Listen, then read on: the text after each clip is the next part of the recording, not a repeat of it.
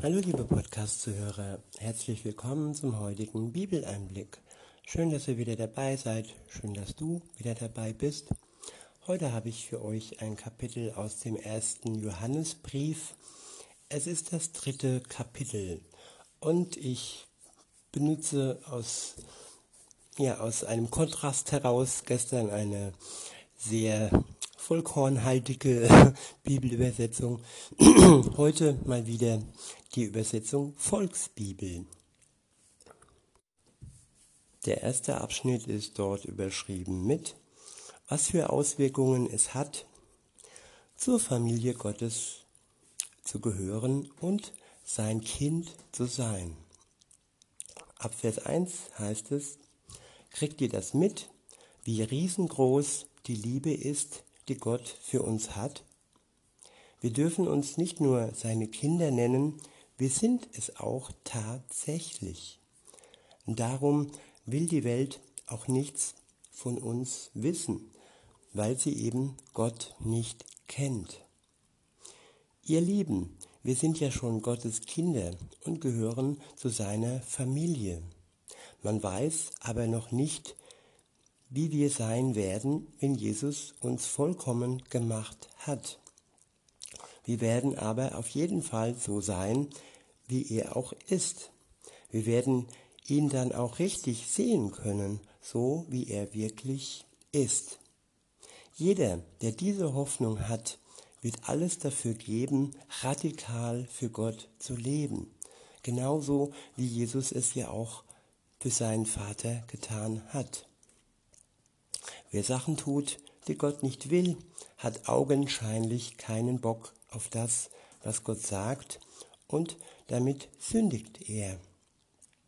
Ihr wisst, ihr wisst ja, dass Jesus zu uns gekommen ist, um das Problem der Sünde endgültig aus dem Weg zu räumen. Er selbst hat aber nie gesündigt. Jeder, der ihn ganz, der ihm ganz nahe ist, kann gar nicht mehr sündigen. Ja, das Ziel eines jeden Christen ist es, Jesus ganz nahe zu sein, seinen Geist in sich den größtmöglichsten Raum zu geben und ihn nicht einfach in eine Kammer äh, stecken und dann abschließen und den, den Schlüssel verstecken. Nein, Jesus möchte wirklich durch seinen Geist Wohnung in uns nehmen. Und wenn wir dann wirklich ganz nahe bei ihm sind, dann hat die Sünde in unserem Leben wenig Chancen, dass sie zum Ziel kommt. Weiter heißt es, wenn jemand trotzdem weiter sündigt, ist er Christus noch nicht richtig begegnet und hat nichts von ihm verstanden. Meine lieben Kinder, passt auf, dass ihr euch von niemanden verführen und schräge draufbringen lasst. Tja, wir werden ständig verführt durch die Medien, durch Menschen, die sich manchmal Freunde nennen und manchmal Kumpel. Und alle versuchen uns von dem Weg abzubringen, den wir ähm, betreten haben, wenn ihr das getan habt, wenn ihr mit Jesus zusammen unterwegs seid, dann seid euch gewiss, dass eigentlich tagtäglich der Gegner, der Anti-Jesus und all seine äh, Gefolgen versuchen werden, euch wieder von dem Weg mit Gott abzubringen. Aber all diese machtvollen Versuche, sie sind schwach gegenüber der Kraft Gottes, die in euch wohnt und die in euch wirklich, ähm, ja, sich entfalten kann, wenn ihr das zulasst. Weiter heißt es dann, nur die Menschen, die für Gott okay leben, richten sich nach dem Vorbild von Jesus. Er hat das getan, was Gott wollte. Wer aber ohne Gott lebt und Dinge tut, auf die er überhaupt keinen Bock hat, beweist damit nur, dass sein Leben dem Teufel gehört. Der Teufel hat schon immer solche Sachen gebraucht, solange die Welt existiert. Darum ist Jesus Christus auch zu uns gekommen, um das, was der Teufel gebaut hat, wegzusprengen und zu zerstören. Jesus hat durch seine Tat am Kreuz die Macht des Teufels zerstört. Das heißt nicht, dass er noch, ähm, dass er nicht mehr unterwegs ist und nicht mehr versucht, uns vom Weg abzubringen. Aber er hat durch den Geist und durch die Erlösung und durch die Befreiung von der Schuld uns dazu fähig gemacht, dem Teufel zu widerstehen und mit all den Waffen, äh, die äh, Gott uns, mit denen Gott uns ausrüstet, sind wir wirklich gewappnet, gewappnet dafür, um zu widerstehen und um siegreich gegen den Teufel vorzugehen und ihn dann durch Jesus, nicht durch unsere Kraft, sondern durch seine Kraft zu besiegen. Denn er ist ja schon besiegt. Die Macht des Todes ist besiegt, Jesus ist auferstanden und der Teufel gehört zum Bereich des Todes und nicht zum Bereich der Auferstehung, nicht zum Bereich, äh, zu dem göttlichen Bereich, zur Liebe. Er gehört zum Bösen, weil er ja der Herrscher und der König des Bösen ist. Ab Vers 9 heißt es, wer von Gott einen neuen Anfang geschenkt bekommen hat, der darf einfach keinen Mist mehr bauen. Die Kinder von Gott sind ihm immer ganz nahe. Da ist einfach kein Platz mehr für Sünde. Ja, das sind schon strenge Worte. Wenn wir als Christen unterwegs sind, dann darf die Sünde in unserem Leben keinen Raum mehr einnehmen, weil wir alle Möglichkeiten haben ähm, zu bestehen gegen die Sünde. Und wenn wir es dann zulassen und sie wieder Raum gewinnt in uns, weil wir durch die Begierde, durch die Sehnsucht ähm, uns einlullen lassen vom Teufel, dann ist das ein ziemlich großes Trauerspiel für mich. ja, ich pack mich da an der Nase und ich, ich sehe selber, dass ich immer wieder nicht davor gefeit bin und immer wieder in, in die Pfütze falle und, ähm, und die Pfütze ist manchmal so groß, dass ich da ohne Gottes Hilfe keineswegs da rauskomme. Und nur weil Gottes Gnade so groß ist, so riesengroß ist und ja, weil ich dann die Dinge auch bereue am Ende, das ist auch für einen Christ noch wichtig, dass er noch Reue empfindet für das, was er verbockt, für die Schuld, die er da auf sich lädt. Und ja, weil die Reue in meinem Leben ist und weil die Gnade Gottes viel größer ist wie das, was ich da mal wieder verbockt habe, aus diesem Grund ja, kann ich mich glücklich schätzen und könnt auch ihr euch glücklich schätzen, liebe Zuhörerinnen, liebe Zuhörer, dass ähm, Gott einfach größer ist wie, wie unsere Schwäche.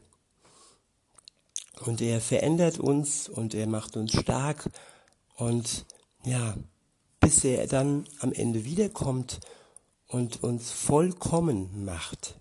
Noch sind wir noch nicht vollkommen, noch sind wir noch nicht so wie er, noch sind wir halt unserem Menschsein ziemlich tief verstrickt, was aber nicht heißen muss, dass wir sündigen müssen. Die Sünde sollte für uns schon eigentlich No-Go sein. Weiter heißt es, die Kinder von Gott sind ihm immer ganz nahe. Da ist einfach kein Platz mehr für Sünde. Sie gehören ja schließlich in eine Familie, sie sind ein Teil von ihm. Wir dürfen uns Kinder Gottes heißen. Ist das nicht wunderbar, ob du jetzt ein Vollweise bist? Ähm, ja, meine Eltern sind schon verstorben. Oder ob du noch Eltern hast, vielleicht Eltern, die nicht allzu gut mit dir umgehen Oder auch wenn du Eltern hast, die sehr gut mit dir umgehen, trotz alledem bist du ja Teil dieser Gottesfamilie. Wenn du dich ähm, Gott anschließt und dein Leben mit Gott führst.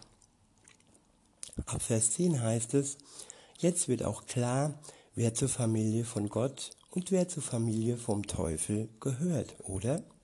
Alle Menschen, die ungerechte Sachen bringen, die Gott nicht in Ordnung findet, gehören auch nicht zu ihm.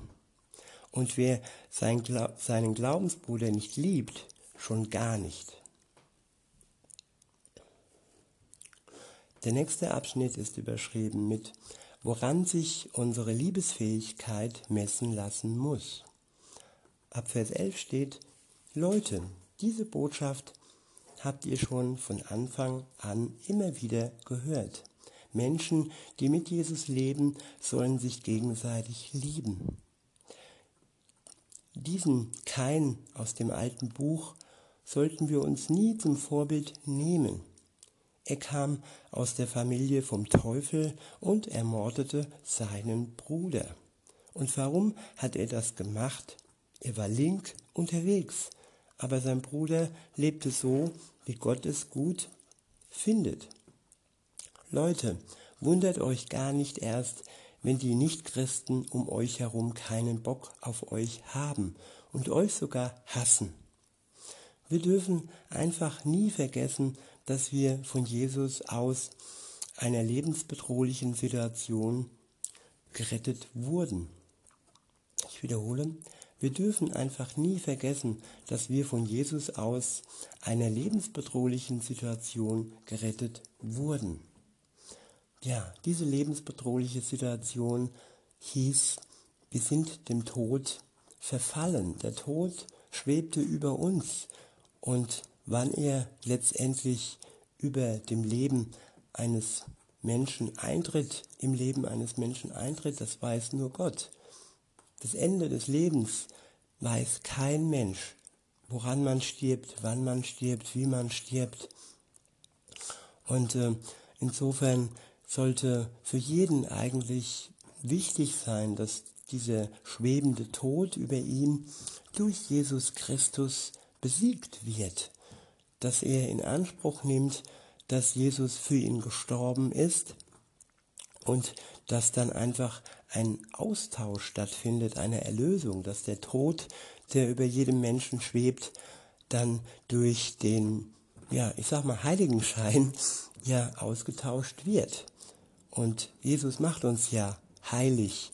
Er macht uns nicht Gott gleich, aber er macht uns frei von unserer Schuld. Und weil die Schuld dann kein Problem mehr in unserem Leben ist, können wir vor der Heiligkeit Gottes ähm, bestehen. Wir können Gott gegenübertreten. Wir können ihn sogar aber Vater nennen.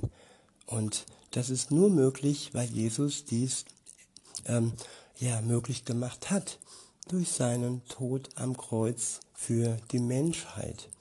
Und nur wer glaubt, dass Jesus für ihn gestorben ist und auferstanden ist, der ist erlöst.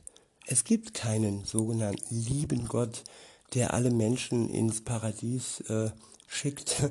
Nein, wir müssen erstmal klar Schiff machen und die Sache mit unserer Schuld ähm, vor Gott bereinigen. Und das geht nur, wenn wir unsere Schuld auch bereuen, wenn wir einsehen, dass das, was wir taten, vor Gott nicht in Ordnung ist und war. Ab Vers 14 heißt es, wir dürfen einfach nie vergessen, dass wir von Jesus aus einer lebensbedrohlichen Situation gerettet wurden. Wir waren praktisch tot, aber Gott hat uns ein neues Leben geschenkt. Wir können unsere Glaubensgeschwister wirklich lieben. Wer darauf keinen Bock hat, muss draußen bleiben. Wer seine Glaubensgeschwister sogar hasst, der bringt sie damit um. Er ist ein Mörder. Und ihr wisst, was auf Mord steht, oder? Auf keinen Fall wird er bei dem Leben, bei dem wir für immer ganz nah bei Gott sind, dabei sein können. Ja, das Erkennungszeichen eines Christen ist die Liebe und Hass ist genau das Gegenteil von Liebe. Wenn ich nicht in der Lage bin, ähm, meinen Mitmenschen zu lieben, und damit sind nicht nur die Glaubensgeschwister gemeint, damit sind auch ähm, die gemeint, die, die uns wirklich hassen und äh, die nicht mit Gott unterwegs sind, eben noch die Ungläubigen. Und auch da möchte Gott, dass wir unsere Feinde lieben. Und die Liebe, ähm, ja, ohne die Liebe geht es einfach nicht für einen Christen. Ab Vers 16 heißt es, wir haben echte Liebe erst durch Jesus kennengelernt und verstanden. Ich wiederhole, wir haben echte Liebe erst durch Jesus kennengelernt und verstanden. Echte Liebe bedeutet Liebe, die sogar den Tod nicht ähm, ähm, meidet und ähm, sein eigenes Leben für das Leben seiner Freunde hingibt. Nämlich, wenn ich das in Anspruch nehme, wenn ich ähm, die Tat Jesu in Anspruch nehme, bin ich dann auch ähm, sein Freund. Also starb Jesus für seine Freunde. Er starb nicht für die, die ähm, festhalten an ihrer Schuld, die ähm, ja, ja, sich als Gegner Gottes darstellen. Ähm, er ist nur für die gestorben, die Reue in sich tragen und dankbar für das sein können, was Jesus für sie tat. Weiter heißt es dann ab Vers nee, nee, ähm, B, oder ich wiederhole nochmal Vers 16. Wir haben echte Liebe erst durch Jesus kennengelernt und verstanden. Weil er für uns gestorben ist, müssen wir auch bereit sein, für unsere Glaubensgeschwister alles zu geben. Wenn jemand viel und reich, reichlich Kohle hat und nichts davon abgeben will, obwohl seine Geschwister gerade dringend etwas davon brauchen, wo bleibt denn da bitte die Liebe Gottes? Darum, meine Kinder, sage ich euch noch einmal, Liebe hat nichts mit dummen, dummen Gelabern, dummem Gelaber zu tun. Also Worte sind zweitrangig. Taten sind wirklich das Entscheidende bei der Liebe, dass man sich nicht nur ständig sagt, ich hab dich lieb, ich hab dich lieb, sondern dass man den Worten vor allem auch Taten folgen lässt. Weiter heißt es, Liebe zeigt sich in Taten und auch darin, dass wir uns gegenseitig helfen. So zu leben, wie Gott es okay findet. Ich wiederhole, Liebe zeigt sich in Taten und auch darin, dass wir uns gegenseitig helfen, so zu leben, wie, wie Gott es okay findet. Dass wir uns gegenseitig ähm, auf dem Weg ähm, halten. Und wenn wir sehen, dass der eine jetzt so aus der Kurve geschleudert wird und äh, oder irgendwie gerade dabei ist, von der Klippe ähm, zu rutschen, dann sollen wir eine helfende Hand haben für den anderen, dass er auch wie wir selbst auf dem Weg Gottes bleiben kann.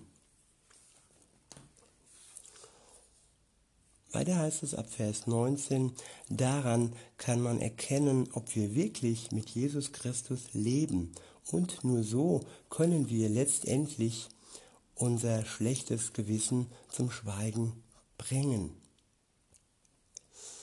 Ich wiederhole, daran kann man erkennen, ob wir wirklich mit Jesus Christus leben. Und nur so können wir letztendlich unser schlechtes Gewissen zum Schweigen bringen. Wenn unsere Gefühle uns verdammen, wenn wir uns selbst total mies finden, dann können wir uns auf eins verlassen. Gott ist größer als unsere Gefühle. Er kennt uns in und auswendig. Ein wunderschöner Vers, finde ich. Und ja, meine Gefühle, die sind oftmals so groß und so stark und so mächtig. Und da ist es gut zu wissen, dass wirklich, dass Gott größer ist, größer als meine Gefühle, größer als eure Gefühle und dass er mich in und auswendig kennt und dass ich ihm nichts vormachen muss, brauche, will. Ich will es schon mal gar nicht. Es wäre ja auch doof. Ab Vers 21 heißt es, ihr Lieben, wenn wir uns selber nicht immer fertig machen müssen, können wir doch ganz fröhlich bei Gott sein. Ich wiederhole, ihr Lieben, wenn wir uns selber nicht immer fertig machen müssen, können wir doch ganz fröhlich bei Gott sein.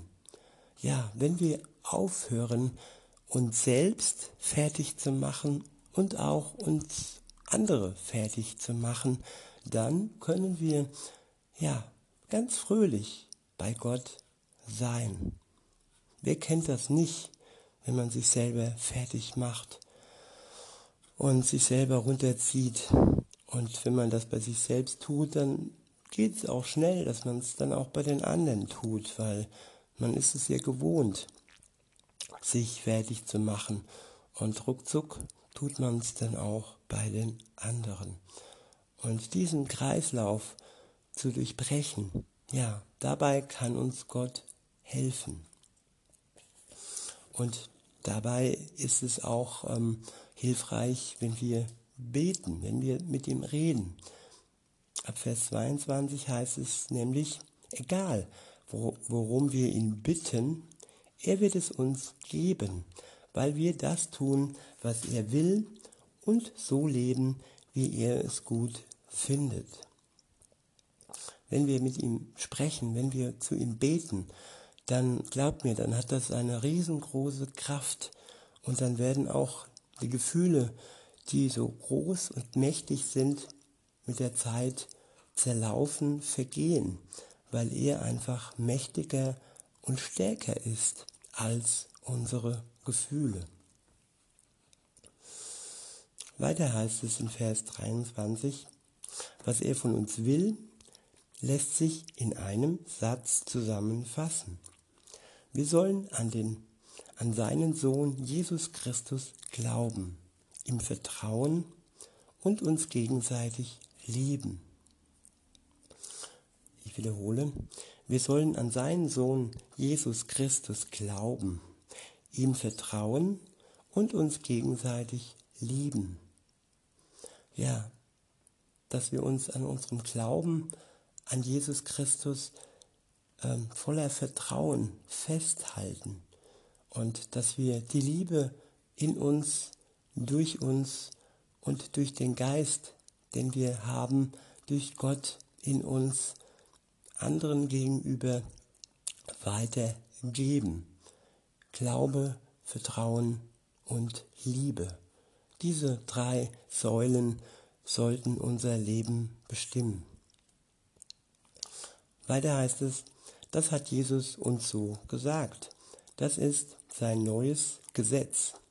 Wer sich daran hält, bleibt immer ganz nahe an ihm dran und Gott bleibt auch bei ihm als Garantie, dass er in uns bleibt und nicht wieder abhaut, hat er uns seine Kraft, seinen Geist gegeben. Ja, das ist doch wunderschön, dass er uns ein Geschenk gibt, dass er uns eine Garantie gibt, dass er in uns bleibt und nicht abhaut. Ja, dass er seine Kraft in uns legt und dass er seinen Geist in uns legt als Pfand für das, was noch kommen wird, nämlich das, das neue Reich Gottes, wo wir ja mit Gott von Angesicht zu Angesicht leben werden und ihn sehen werden und wo das Glück dann vollkommen sein wird und wo es kein Krieg, kein Leid, kein Schmerz und auch keine übermächtigen Gefühle mehr gibt, die uns zerdrücken wollen.